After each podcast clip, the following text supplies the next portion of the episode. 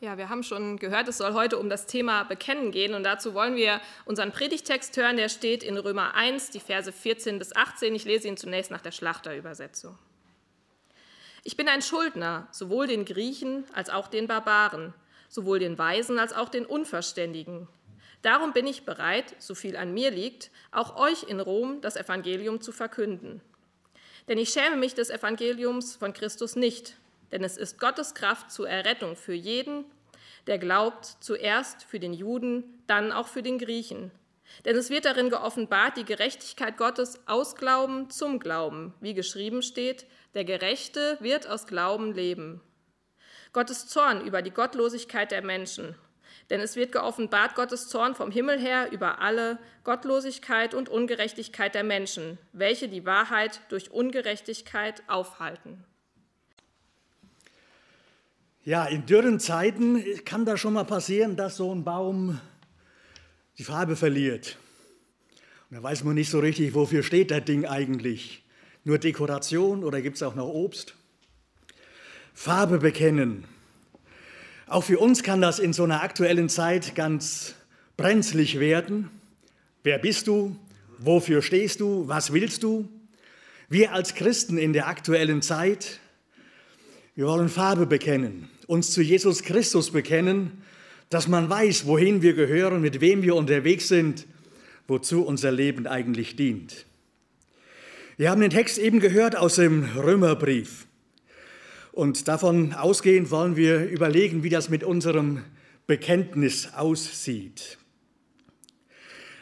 Fangen wir mal damit an, dass wir fragen, ob wir überhaupt bekennen. Irgendwo in einer Gaststätte in Deutschland. Da bekommt eine japanische Touristin das Essen serviert und bevor sie so richtig da einsteigt, faltet sie erstmal die Hände und spricht still ein Tischgebet. Das löst doch tatsächlich in der Gaststätte einiges Erstaunen aus. Und man kommt mit ihr ins Gespräch und fragt, ob sie denn überhaupt Christin sei und sie bekennt sich dazu, ja, sie glaubt an Jesus Christus. Und dann erzählt sie noch ein bisschen weiter. Sie macht gerade so eine Deutschlandreise.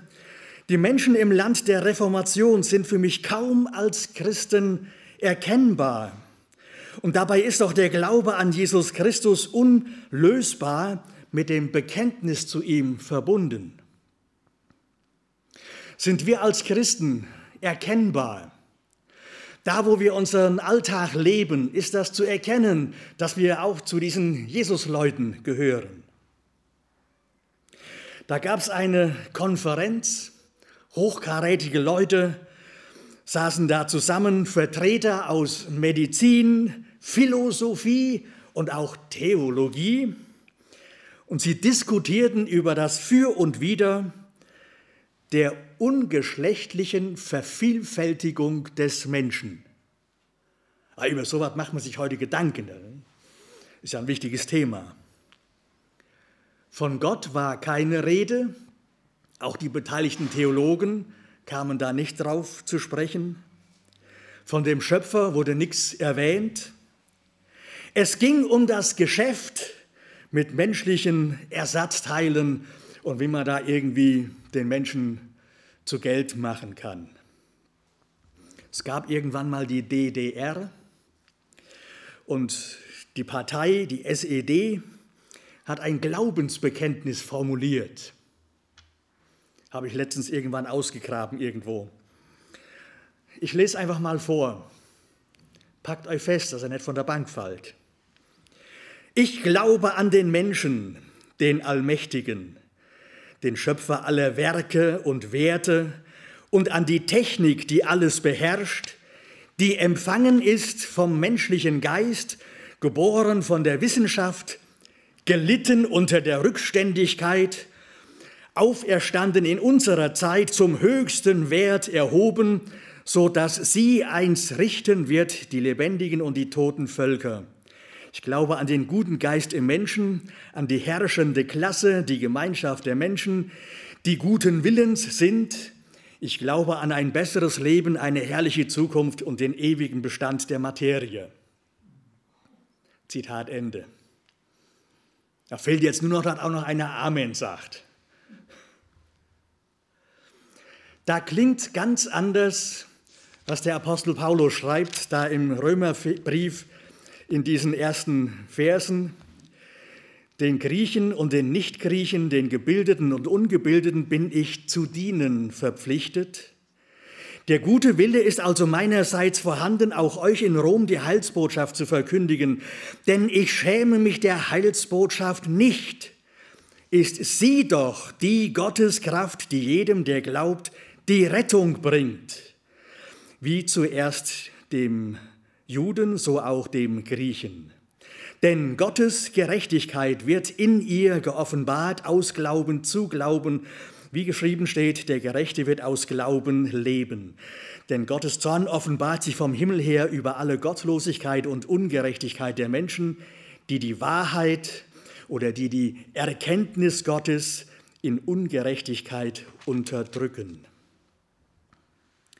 Ich schäme mich des Evangeliums nicht. Es gilt Farbe zu bekennen. Es gilt deutlich zu machen, wofür wir stehen, wer wir sind und dass wir als Christen bewusst unseren Alltag gestalten. Es gibt Menschen um uns herum, die scheuen sich nicht, ihren Glauben zu bezeugen. Die rollen fünfmal am Tag ihren Gebetsteppich Richtung Osten aus und ob das während der Arbeitszeit ist oder wo auch immer. Und dann rufen sie aus und sie rezitieren, dass Allah der einzige Gott sei. Wagen wir es, das in ähnlicher Weise zu machen? Vielleicht wie diese japanische Touristin in der Gaststätte vor dem Essen ein Tischgebet sprechen? Viele Menschen haben ein Hobby, in das Zeit, Geld, Energie und ach, was weiß ich, was alles investiert wird. Und sie scheuen sich nicht im geringsten schwärmend von ihrem Hobby zu erzählen. Wir haben einen Nachbar, äh, der hat vor ein paar Jahren äh, die Oldtimer entdeckt. Jetzt hat er schon mindestens zwei in dem Schuppen stehen. Und immer wenn er was Neues gefunden hat, du Heimo, hast du schon gesehen, komm mal mit, ich zeig dir mal ob ich mich für Oldtimer interessiere oder nicht. Da fragt er nicht nach. Der muss mir unbedingt zeigen, was er da gefunden hat. Ob wir so von unserem Jesus schwärmen? Wenn es darauf ankommt, dass wir dann auch mit ein paar Sätzen mehr sagen können, wer er ist, was er uns bedeutet. Ich erlebe da so einiges an erschütternder Hilflosigkeit bei denen, die sich Christen nennen. Wenn sie gefragt werden, werden sie auf einmal ganz still. Vielleicht fällt dem einen oder anderen noch ein, äh, Moment, ich muss erstmal meinen Prediger fragen, äh, dann kann ich vielleicht Antwort geben. Aber wir sollten mündige Christen sein. Also, dass wir selbst in der Lage sind, uns eine Meinung zu bilden und die dann auch zu formulieren und dass wir die sagen können, auch in der heutigen Zeit, und Welt. Können wir beschreiben, wer der Gott ist, an den wir glauben? Können wir etwas den Leuten erzählen von dem Wort Gottes, was nicht einfach irgendwie ein Menschenwort ist, so nach dem schönen Spruch von dem Herrn Adenauer, dem wird ja zumindest mal zugeschrieben, was geht mich mein Geschwätz von gestern an? Dass wir heute eine andere Meinung haben als gestern oder letzte Woche. Gottes Wort gilt, Gottes Wort bleibt. Stehen wir dazu? Oder je nachdem, wie der Wind weht, biegen wir es uns dann passend zurecht? Oder in einer Zeit, wo uns scheinbar das Leben zwischen den Fingern zerrinnt und wir nichts Festes mehr haben, wo viele Leute die Hoffnung verlieren, wo viele kein Ziel mehr haben, auf das sie zuleben können, können wir von unserer Hoffnung sprechen? Können wir das Ziel formulieren, das wir haben? Äh, wir sind ja hier nur auf der Durchreise. In meinem, ja, ich sag mal, in meinem Personalausweis, da steht eine interessante Adresse drin. Ich weiß nur noch nicht die Wohnungsnummer, aber die Wohnung ist auf jeden Fall mal im Haus meines Gottes, nach Johannes Kapitel 14. Oder äh, hier sind wir auf der Durchreise, unterwegs zum himmlischen Jerusalem, weil unser Bürgerrecht oder unsere Heimat, die ist im Himmel. Das ist unser Ziel. Dahin sind wir unterwegs. Sind wir bereit, das den Leuten zu bezeugen? Da gibt es was Besseres als in dieser Welt der Vergänglichkeit. Da war ein Vikar, der besuchte einen Sterbenden. Die Frau saß mit am Bett und der Geistliche, jetzt möchte ich es fast schon in Anführungsstriche setzen, Geistliche, er sprach mit dem Sterbenden über das Tagesgeschehen, irgendwelche Belanglosigkeiten des Alltags. Und dann plötzlich war er fertig, stand auf und verabschiedete sich mit den Worten, nur Mut, das wird schon wieder. Zum Glück war der Sterbende schwerhörig. Und als der Besucher weg war, fragte er seine Frau, was hat er gesagt? Und die Frau antwortet ihm dann, er sagte, du musst dich vorbereiten, vor Jesus zu stehen. Das ist ein gutes Wort. Ich will mich des ewigen Lebens vergewissern. Unterhalten wir uns über das Tagesgeschehen und irgendwelche Belanglosigkeiten oder kommen wir auf den Punkt, auf das, was zählt? Woran liegt es, dass wir uns so schwer tun, von Gott, vom Glauben, von der Bibel zu sprechen oder dass wir uns vielleicht sogar des Evangeliums schämen. Wir achten das Gespött der Spötter höher als das, was in Gottes Wort geschrieben steht. Ja, in der Welt ist das so und der Apostel Paulus schreibt davon, das Wort vom Kreuz ist denen, die verloren gehen, eine Torheit eine skandalöse Sache, irgendwas Anstößiges. Uns aber, die wir gerettet werden, ist es Gottes Kraft. Und dann formuliert er weiter, deshalb verkündigen wir Christus, nicht irgendein so Halleluja Christus, sondern Paulus schreibt, wir verkündigen Christus, den Gekreuzigten. Ja, wir sprechen von dem Kreuz, weil nur im Kreuz, in diesem Geschehen von Golgatha, da gibt es für uns Rettung, Vergebung für unsere Sünde, Befreiung von unserer Schuld und Anschluss an das neue Leben aus Gott. Manchmal werden die frommen Leute belächelt, wenn sie sich zu ihrem Jesus bekennen. Warum belächeln wir nicht die, die mit irgendwelchen Fake News, mit alternativen Wahrheiten auftreten und meinen, sie wüssten was Neues? Sollte man den Spöttern mehr glauben als dem, was in Gottes Wort geschrieben steht? Warum belächelt man nicht solche Leute, die irgendwelche abstrusen Weltentstehungshypothesen in Umlauf bringen, die von Esoterik oder Reinkarnation schwärmen? Da haben wir doch was Besseres zu sagen. Ja, solange es um die Ideen, Meinungen von Menschen geht, dann lässt man diese Äußerungen mal stehen. Aber sobald es um Gott und um seine Wahrheit geht, dann versucht man sich irgendwie davor zu drücken, davon wegzukommen, bloß nicht, um sich vor Gott verantworten zu müssen. Aber du kannst Gott so weit wegschieben, wie du willst. Du kommst an diesem Datum nicht vorbei. Und wir lesen das im Petrusbrief.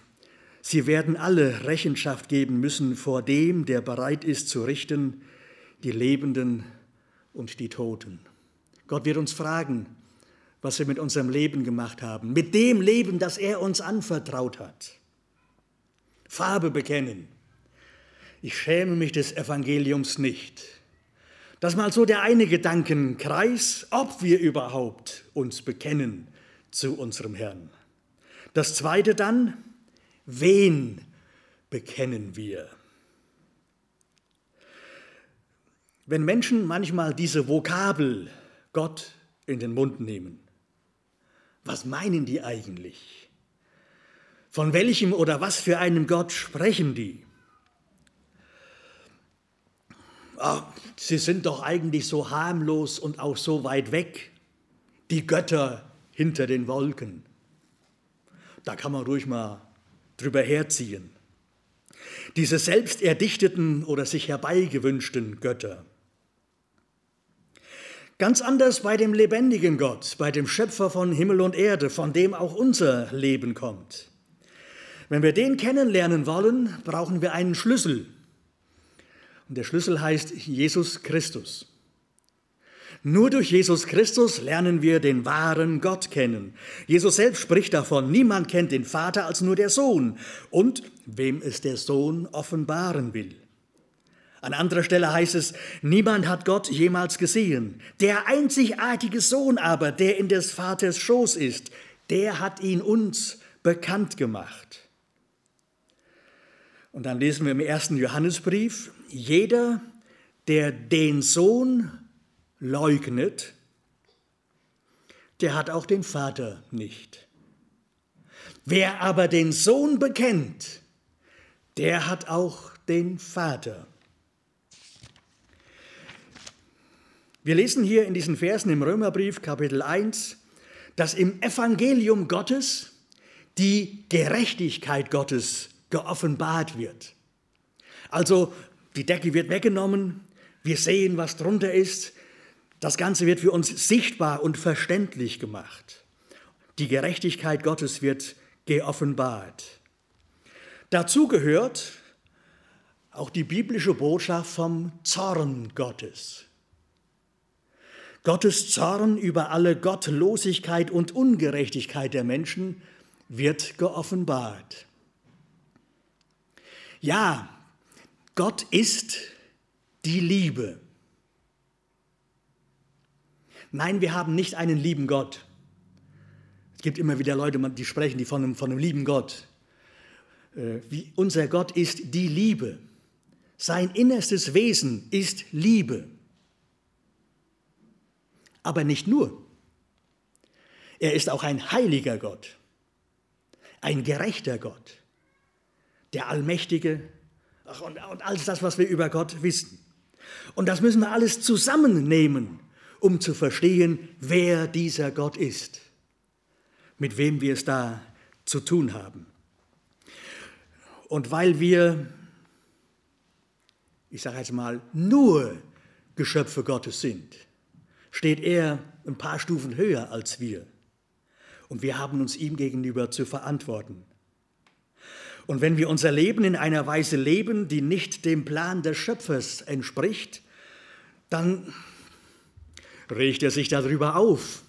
Dann schwillt ihm der Kamm, dann geht der nicht vorhandene Hut hoch, dann rächt sich Gottes Zorn über Gottlosigkeit und Ungerechtigkeit der Menschen.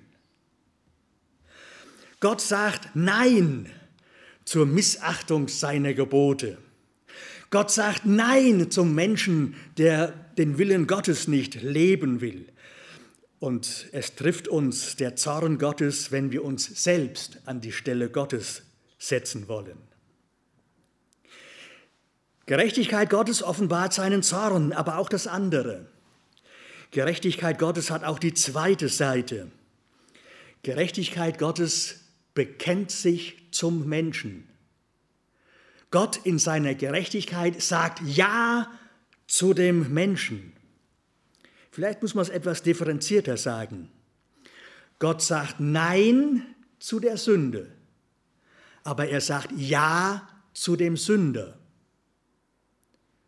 Das ist ein bisschen schwierig auseinanderzuhalten, weil ich bin ein sündiger Mensch, ich bin fähig zur Sünde. Keine Ahnung, wie viele Fettnäpfchen ich heute schon wieder erwischt habe. Ähm, und ich habe mit Sünde zu tun. Mit der Sünde kann ich vor Gott nicht bestehen. Aber mich als Mensch, den möchte er haben. Deshalb ist er mir zugewandt in seiner Gnade, in seiner Liebe. Wen bekennen wir? Welchen Gott meinen wir?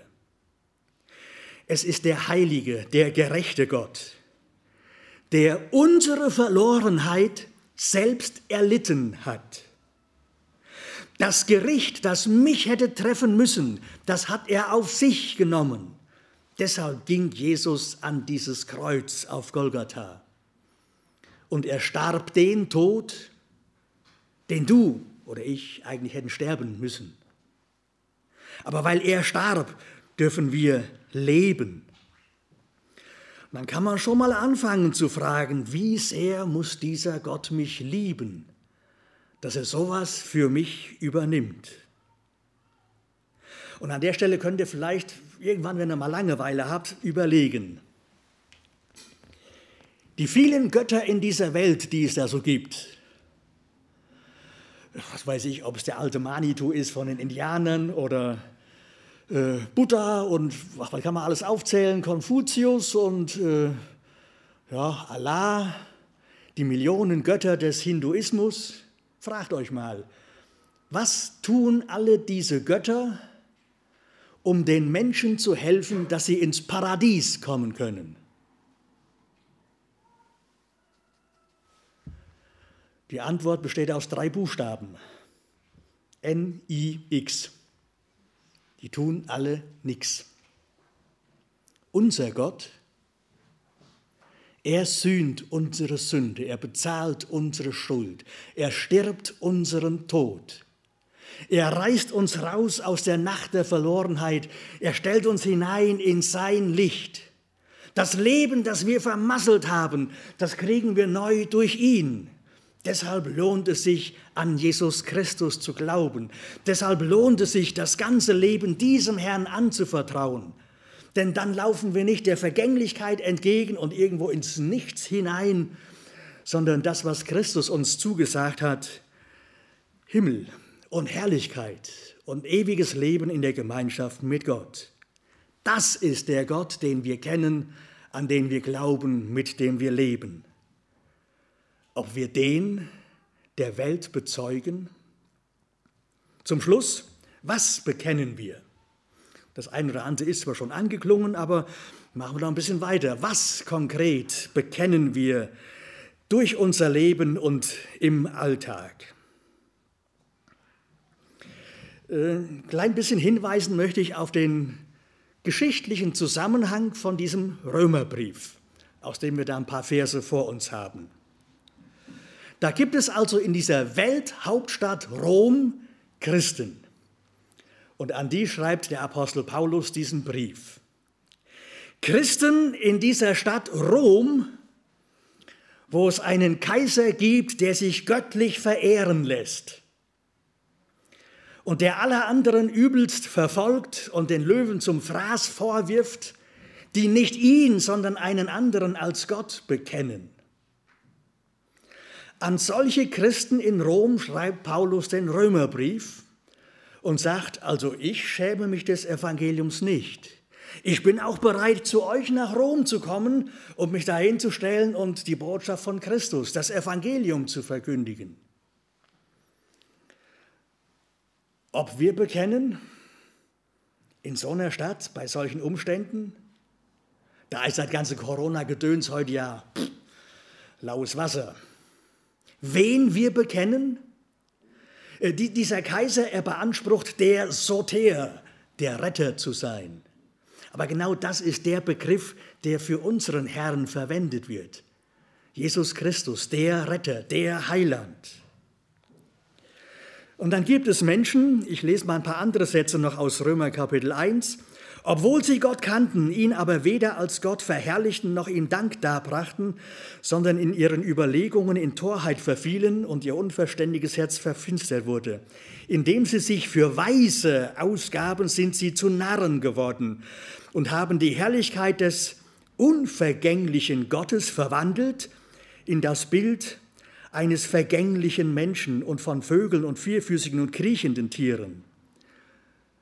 Darum hat Gott sie dahingegeben, in den Begierden ihrer Herzen, in die Unreinheit ihrer Leiber untereinander zu schänden, sie, die die Wahrheit Gottes in Lüge verwandeln und dem Geschöpf Verehrung und Dienst dargebracht haben, anstatt dem Schöpfer, der gepriesen ist von Ewigkeit. Deswegen hat Gott sie dahingegeben in schändliche Leidenschaften, Denn ihre Frauen haben den natürlichen Verkehr in den unnatürlichen verwandelt. Und ebenso haben auch die Männer den natürlichen Verkehr mit der Frau verlassen und sind in ihrer Wollust zueinander entbrannt, indem sie Männer mit Männer Schande getrieben haben. Und sie empfingen den gebührenden Lohn ihrer Verirrung an sich selbst. Und wie sie es nicht für gut fanden, Gott in, ihr, in der Erkenntnis festzuhalten, hat Gott sie dahingegeben in einen verworfenen Sinn zu tun, was sich nicht ziemt. Äh, Römerbrief Kapitel 1, Verse 21 bis 28. Was bedeutet es, von Gott dahingegeben zu sein? Das große Herzensanliegen Gottes ist es, uns Menschen, seine Geschöpfe, bei sich zu haben. Er hat uns geschaffen zur Gemeinschaft mit ihm.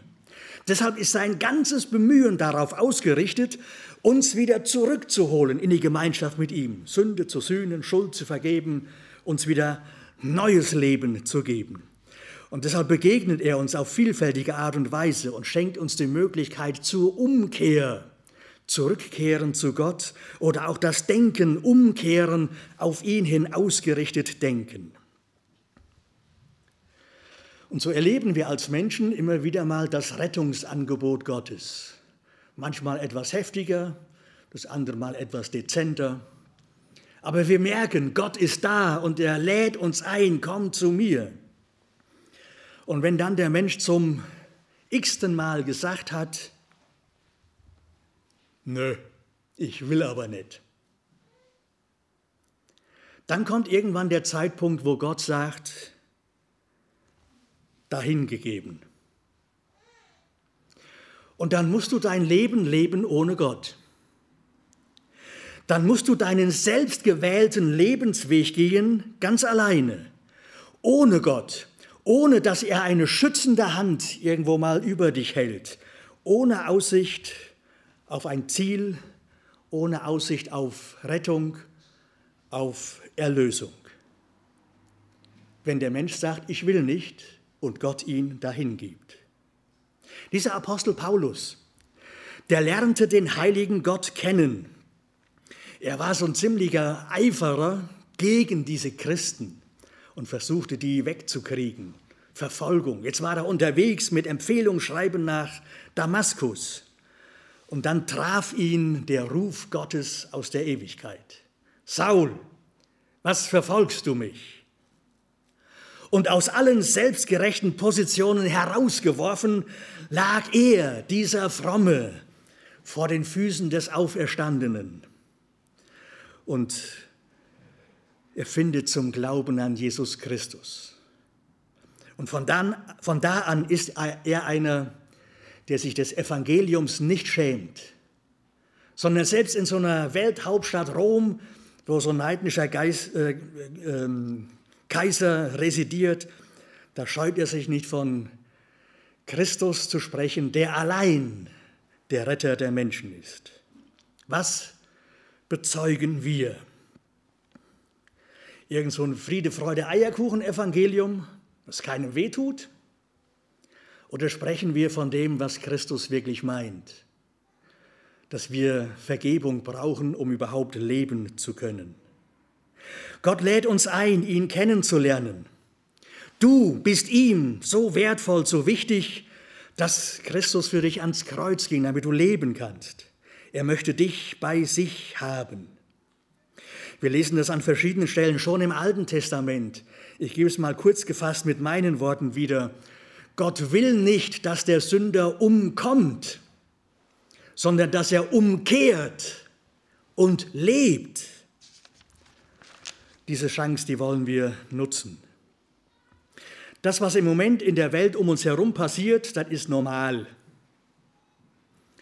Das ist eine Welt, die sich von dem Schöpfer gelöst hat, die was Eigenes versucht zu erfinden.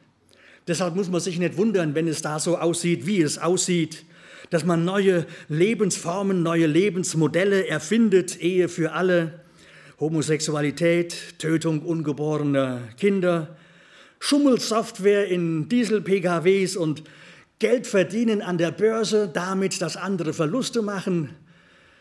ach, was man da alles aufzählen könnte. Ja, ich hoffe, dass heute nicht so viele Leute das falsche Kreuzchen gemacht haben. Weil sonst könnte das sehr bald so sein, da haben wir in einem Krankenhaus zwei OP-Räume. In dem einen OP-Raum, da kämpft der Arzt oder die ganze Mannschaft um das Leben eines Frühgeborenen, was zu früh auf die Welt kommt. Und man kämpft und ringt, dass es überlebt. Und in dem OP-Raum daneben wird ein acht Monate altes, ungeborenes Leben weggemacht. Da läuft es im Moment darauf hinaus, wenn wir das falsche Kreuz machen. Entschuldigung, manchmal geht mir da der Gaul durch. Bekennen wir uns zu dem Schöpfer, bekennen wir uns mit ihm zu dem Leben. Und wir könnten etliches andere aufzählen, wo wir als Christen gefragt sind, Farbe zu bekennen, den Mund aufzumachen und für das Leben und für den Retter einzutreten, der uns Herrlichkeit schenkt. Da war irgendein Künstlerball. Er muss irgendein illustres Verein, äh, Geschichte gewesen sein, Künstler, ja, eine Welt für sich. Zwei aus einer christlichen Familie waren eingeladen, den Schlussteil dieser Veranstaltung zu gestalten, sollten etwas Musikalisches darbieten. Dann haben sie von Gott gesungen, der uns Menschen kennt und liebt. Irgendwie sinngemäß kam in dem Lied vor, Gott kennt auch dich und hat dich lieb. Am nächsten Morgen rappelt das Telefon. Da ist einer von den Teilnehmern an dieser, diesem Künstlerball am Apparat. Ich konnte die ganze Nacht nicht schlafen. Sagen Sie, ist das wahr, dass Gott mich kennt und dass er mich liebt? Und dann konnte diesem Menschen geholfen werden, dass er zum Glauben an Jesus findet und die Last der Sünde und Schuld los wird. Farbe bekennen. Was bekennen wir? Unser Auftrag ist es, uns zu Jesus Christus und zu seinem Evangelium zu bekennen. Dass wir ihn, unseren Gott, damit groß machen und dass Menschen ihn kennenlernen und in ihm den Retter, den Erlöser finden. Dass sie ein Leben bekommen, das heil gemacht ist durch Christus, das auf die Ewigkeit hin ausgerichtet ist. So zum Mitnehmen nach Hause und vielleicht nochmal drüber nachdenken. Ein Satz aus Hebräer, Kapitel 11, Vers 16. Da steht von Gott, darum schämt sich Gott ihrer nicht. Also Gott schämt sich nicht über uns Menschen. Er schämt sich ihrer nicht, ihr Gott genannt zu werden, denn er hat ihnen eine Stadt bereitet. Und wir? Wir schämen uns, den Mund für Jesus aufzumachen? Wie passt das zusammen? Gott schämt sich unser nicht. Das sollte uns Antrieb und Motivation sein, uns zu ihm zu bekennen. Der Liederdichter Philipp Spitta stammte aus einer Hugenottenfamilie. 1833 hat er gedichtet, ich sage mal eine Liedstrophe für die heutige Zeit. Es gilt ein Freigeständnis in dieser unserer Zeit, ein offenes Bekenntnis bei allem Widerstreit, trotz aller Feinde toben, trotz allem Heidentum, zu preisen und zu loben das Evangelium. Fangen wir gleich nach der Stunde damit an und leben wir bewusst mit Jesus und bekennen uns zu ihm. Er schenkt uns das Heil und vielleicht durch unser Zeugnis auch noch einigen anderen, dass das Leben nicht vergeblich war. Wir beten.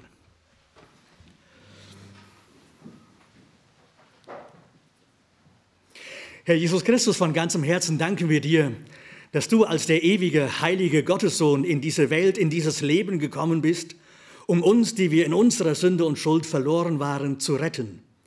Wir danken dir, dass du eine vollkommene und ewig gültige Erlösung vollbracht hast, so dass wir nun dem Verderben entgehen können, dass wir gerettet werden können, dass wir heil werden können in dir. Herr, und wir staunen darüber. Keine großartige Leistung müssen wir irgendwie zelebrieren, sondern einfach nur, dass wir uns mit unserem Leben dir anvertrauen.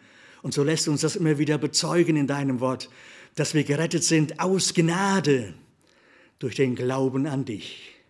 Stärke uns den Glauben an dich, hilf uns diesen Glauben zu leben. Lass uns solche Glaubenszeugen im Alltag sein, dass du als der Retter geehrt und verherrlicht wirst, aber eben auch, dass Menschen, die noch verloren sind, zum Glauben an dich finden und heil werden in dir. Danke, Herr, für deine Liebe, mit der du dich um uns mühst. Danke für die Geduld, die du mit uns hast. Danke für deine schier grenzenlose Gnade. Amen.